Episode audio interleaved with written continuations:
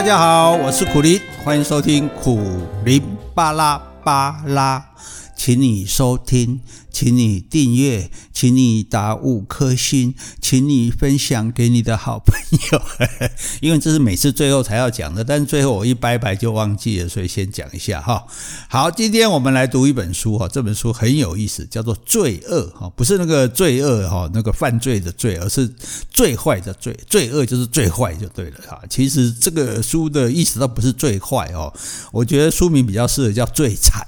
哈，那它的作者叫做奥田英朗，哈，奥运的奥，田地的田，英国的英，开朗的朗，哈，当然一听就知道这是一个日本的作家，哈，这个日本的作家呢，可能不一定很多人听过，不过他是大有来头，因为他这个你知道日本的作家大奖就是芥川赏跟这个直木赏嘛，哈，那他就是直木赏的得主，而且他入围了很多，提名了很多次哈，然后最后也得到这个赏啊，所以他是一个诶，算是较较好的作家哈，较好的作家通常就会不叫座哈，那叫座的通常就会不叫好哈，但就是你很畅销，但是你就得不到正式的肯定哈，得不到这个这个评论界的肯定，得不到什么奖哈，那。较好的作家呢？哦，你得了很多奖哦，你文学泰斗哦，但是呢，你书可能就没什么人要看哈。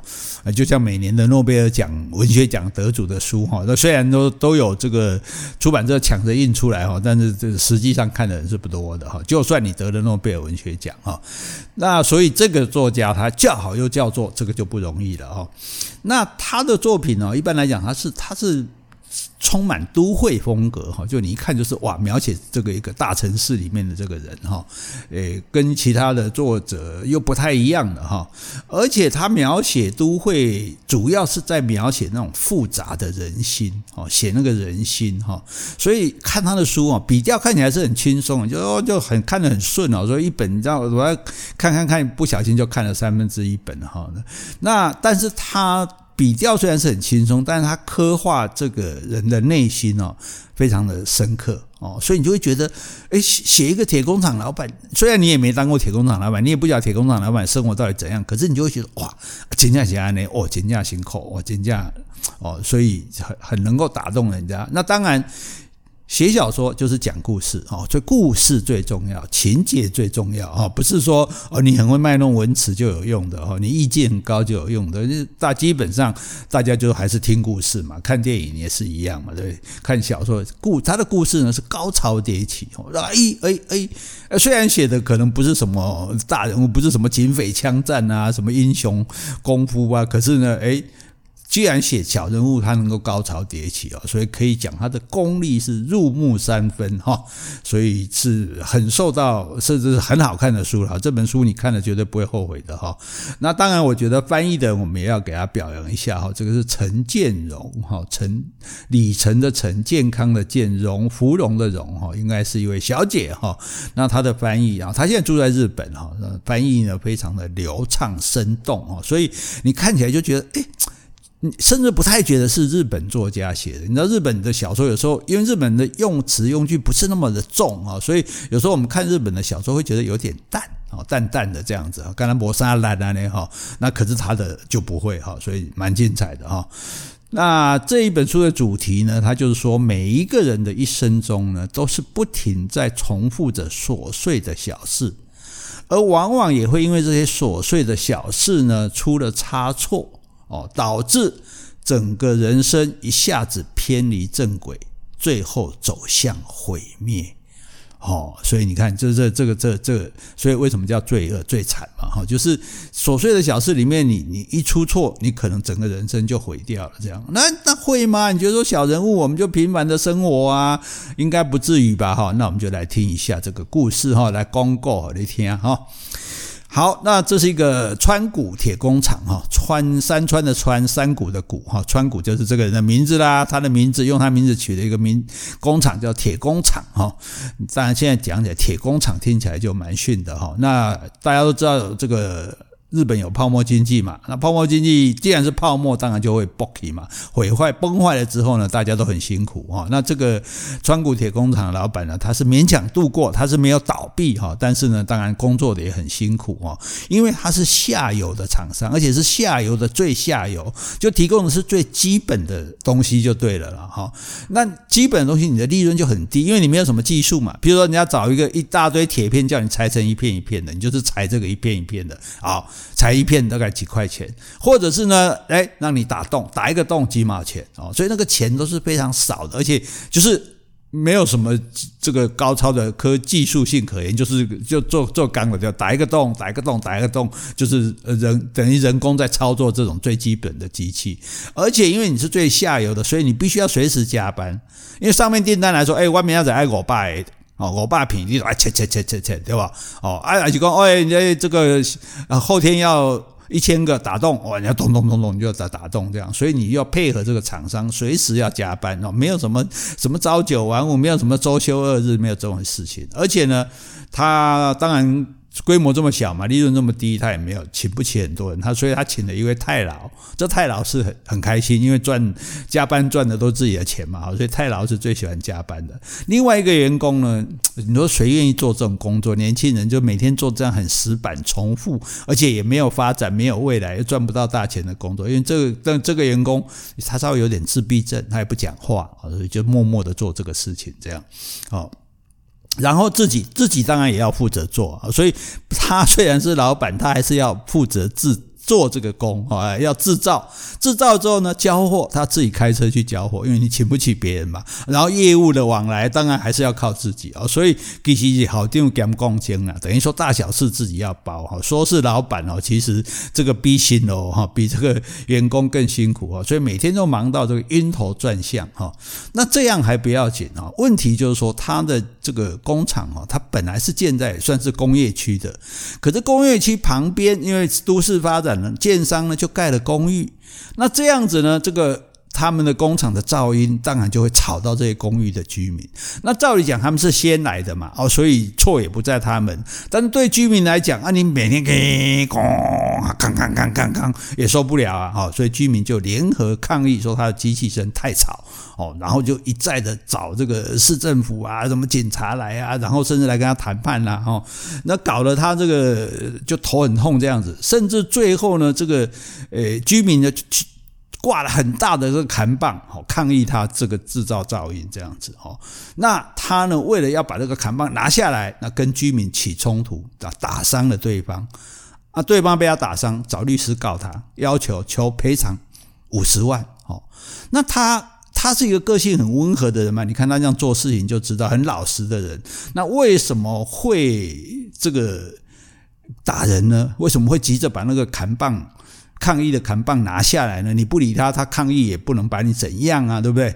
那原因就是说，因为他有一个大客户，算是他的上游的，就说介绍你哦，买一个大型的机器哦，比较好的这个机器哦。那这个有这个大型的机器，你当然可以多接很多生意哦，你可以多赚钱，不然你这样一辈子什么时候才赚够钱这样子哦？当然他这个客户哈，那你说那我做了大机器，我有没有订单？这客户就保证我保证会多给你订单哦。那他觉得这个很好心啊，可是老婆就提醒他哦，别人就提醒他说哦，隔壁提醒他说，哎，你这他他可能是为了要赚回扣吧，哈，那可是好要买这个大型机器，那要两千万啊，那他也没有那么多钱啊，哦，结果呢，这个大客户还说，哎，那个都市银行愿意借给你，哦，他说，哎呦，都市银行，因为他们一般这种大银行是不屑跟你这种小厂商来往的，你人家呢。大笔的大企业的，所以不去跟这个小厂商来啊。既然说大大客户还介绍这个都市银行哦来借钱给他哦，他就觉得说哦那还不错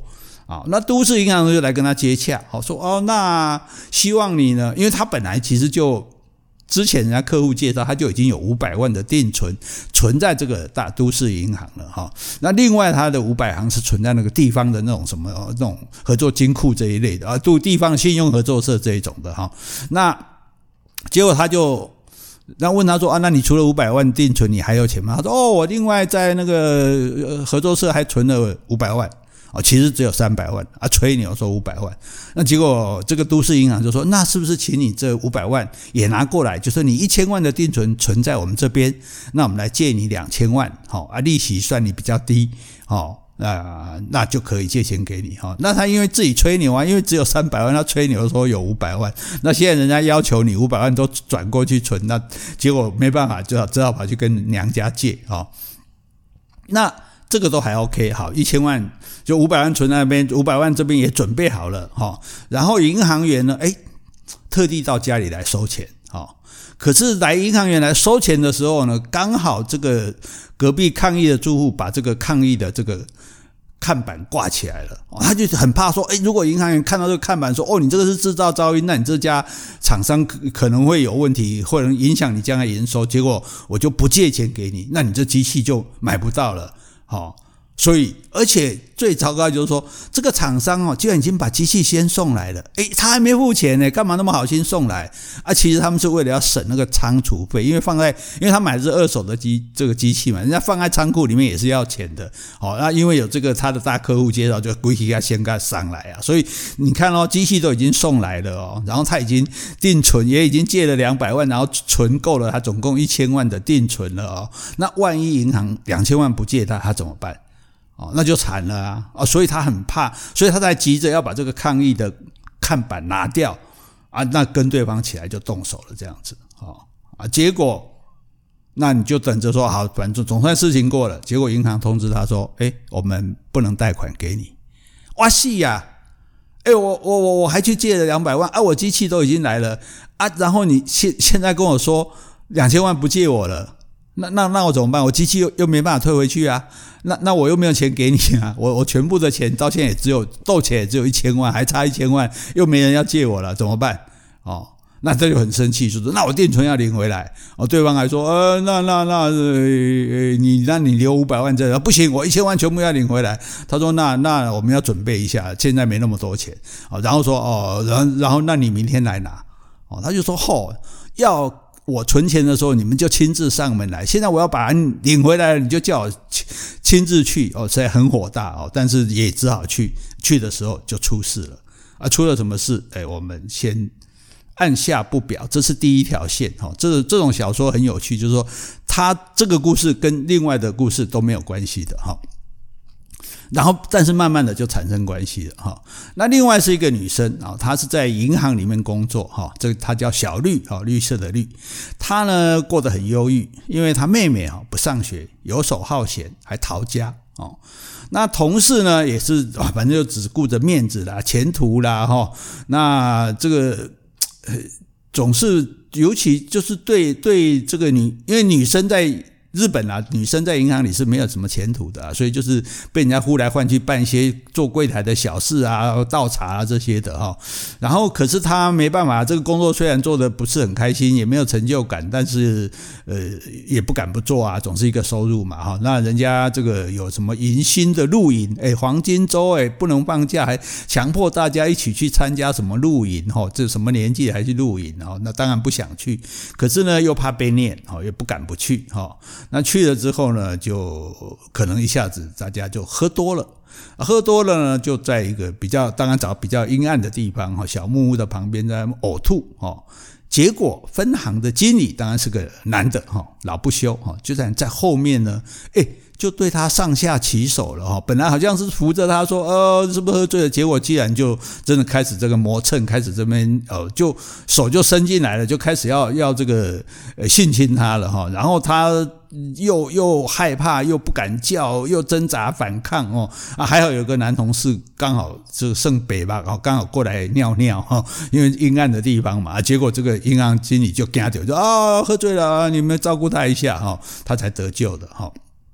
啊，当然这件事情对他伤害很大哈，那也不敢讲，就跟女同事讲，女同事就鼓励他说：“你去投诉，这太可恶了，你去投诉他哦。”结果去投诉呢，诶，反而被银行的上级教训他说：“你大惊小怪，你惹什么事情？你这样破坏银行的名誉，对不对？你都喝醉了，你自己喝醉了，对不对？那那经理人家是好意啊，就因为这经理完全不承认嘛，你这个你都喝醉了，你而且。”最重要是那个来亮亮的男同事也不帮他作证，说啊我没看到啊，我不知道啊，哈，然后就变成说，哎。对方说，所以这件事情，这种信心这种事情最麻烦，就说，哎，你有什么证据？你说有，经理说没有，对不对？你又喝醉了，你怎么搞得清楚？哈，那当然有这个银行经理的反对派呢，他就想要利用这件事情，哈，所以呢，虽然这个银行不接受他的这个投诉，哈。可是呢，反对派就发黑函，就把他事情写得很清楚的，把它都讲出来，这样，那就搞到本来是没有人知道，现在银行里每个人都知道，虽然没有写名字，可是用个这个什么姓名缩写，大家一看就知道是他，所以他就就觉得哇，很羞耻哦，本来自己受伤害，然后现在整个银行人都用很奇怪的同，不然不管是同情、怜悯或者厌恶的眼光看着他，他就觉得实在是受不了了，哈，就打算要去辞职，哦，可是，在辞职的前一天啊。他到银行去上班的时候出事了，好，刚刚讲一个去银行领定存出事了，一个在银行辞职前一天出事了，好啊，我们这就是这两件事就快要碰到一起了哈。好，再来第三个，好，三条而已哈，大家有耐心一点哈，这个叫野村哈，野外的野，村庄的村，这个是个混混。就是以什么打小钢珠为生，你知道在日本打小钢珠哈，你如果打的老练，打的时间很长哦，是可以维持生活的啦，哈，基本可以维持生活，但是就是维持最基本的生活而已，也不会买美蛋喝给他就对了哈。那有时候打小钢珠运气不好，赚的钱不够呢，他就稍微去小恐吓人家一下哦，可能找学生啊，找情侣啊，就是吓吓人，拿把刀吓一吓人，人家身上有多少钱就拿多少钱这样子哈。那当然，这个钱总是不够花嘛，哈，他就认识一个帮派的小混混，就就跟着小混混说，哎，你去借一辆车来，我们去工厂偷人家的甲本，哦，可以拿去卖这样子，哈。那这小混混还真的搞一辆车来，他们还真的就去偷，还真的偷成功了，哎，结果呢？这车牌号码被人家记住了，那这个车牌车哪里来的？这车是小混混偷开帮派里的车来的啊！这下麻烦了，所以帮派就被警察搜索了。哇，这帮派当然很火大，说：“哎，我们又没去干这件事嘛，你这小鬼偷我们的这个车子去去去干这事情，还害警察来找我们麻烦，对，我们还想办法摆平这些警察。”所以他跟这个小混混两个就被抓去痛打，哦，海扁一顿，哦，打了个半死不活，然后呢，还要求他们赔罪。赔罪怎么赔？不是剁指头、小指头，你入帮以后赶出去才剁小指头。赔罪要叫他们各出三百万赔罪。哦，那那两个哪有三百万呢？三万都没有。好，结果两个相同，那不然既然要干，就干票狠的，就去偷保险箱。哦，找那个现金收入最多的去偷保险箱，结果呢，还真的让他们千辛万苦潜入啊，偷到了一个保险箱。可这个保险箱非常的坚硬，他在现场怎么钻、怎么切、怎么弄都打不开。我实在没办法，只好把这个保险箱弄上车子去啊。结果这保险箱还很重哦，两个人使尽了这个这个吃奶的力气啊，用千斤顶啊，哇，弄了半天，千辛万苦才把保险箱弄上车，然后开到野外。好，开到山里面去，再把它敲开，还是敲不开。啊，实在没办法，就开到一个桥的上面，高高的从桥上把那个保险箱丢下去，哦，然后保险箱门才啪才开了。开了之后，里面啪出来好多钞票，哇，钞票纷飞，算一算，里面有五百多万。哦，他们就觉得说，虽然不到六百万，我们一干一票就五百多万，也不错了。而且他的那个帮派里的那个小混混啊。就说哦，这样的话我建立了大功，我可能可以被正式加入了这样子。那他就交给这个他的同伙，就是帮派这个小混混，这个野村呢就把钱说啊，那钱你拿去交给他们，我们就没事了。结果，结果他又被抓了，又被帮派抓了。为什么？因为他大家比较反应比较敏感一点，就会知道，哎。居然你交给你的同伙，结果他同伙拿了五百多万跑掉了，所以帮派说：“，你们两个小鬼还敢整我们，还敢这个这个，叫你们去搞钱来赔，你们就还还还整我们，还跑掉这样，所以呢，这下惨了哈。”那惨的不只是他，还有一个女生叫惠美哈，回避啊。这个惠美呢，本来是跟一个男的恐吓这个野村的，好，没事就拿个刀子恐吓他这样子，哦，那但是好弄得好，就可能好玩或者第一次没经验。那野村平常都带刀，不是他专门恐吓人家，就他反而拿刀出来吓对方这样子哦。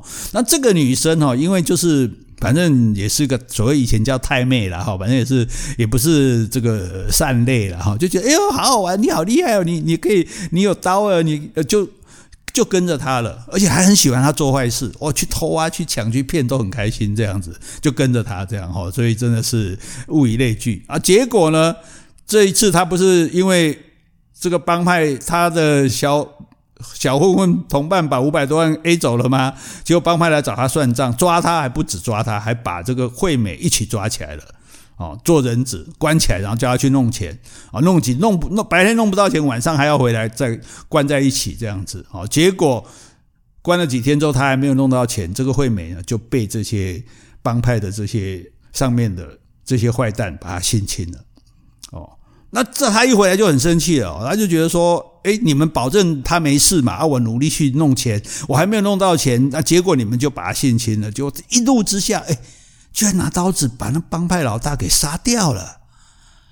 哇，这下子这下事情就大了，因为你杀了帮派老大，那一定是追杀令，你死定了这样子。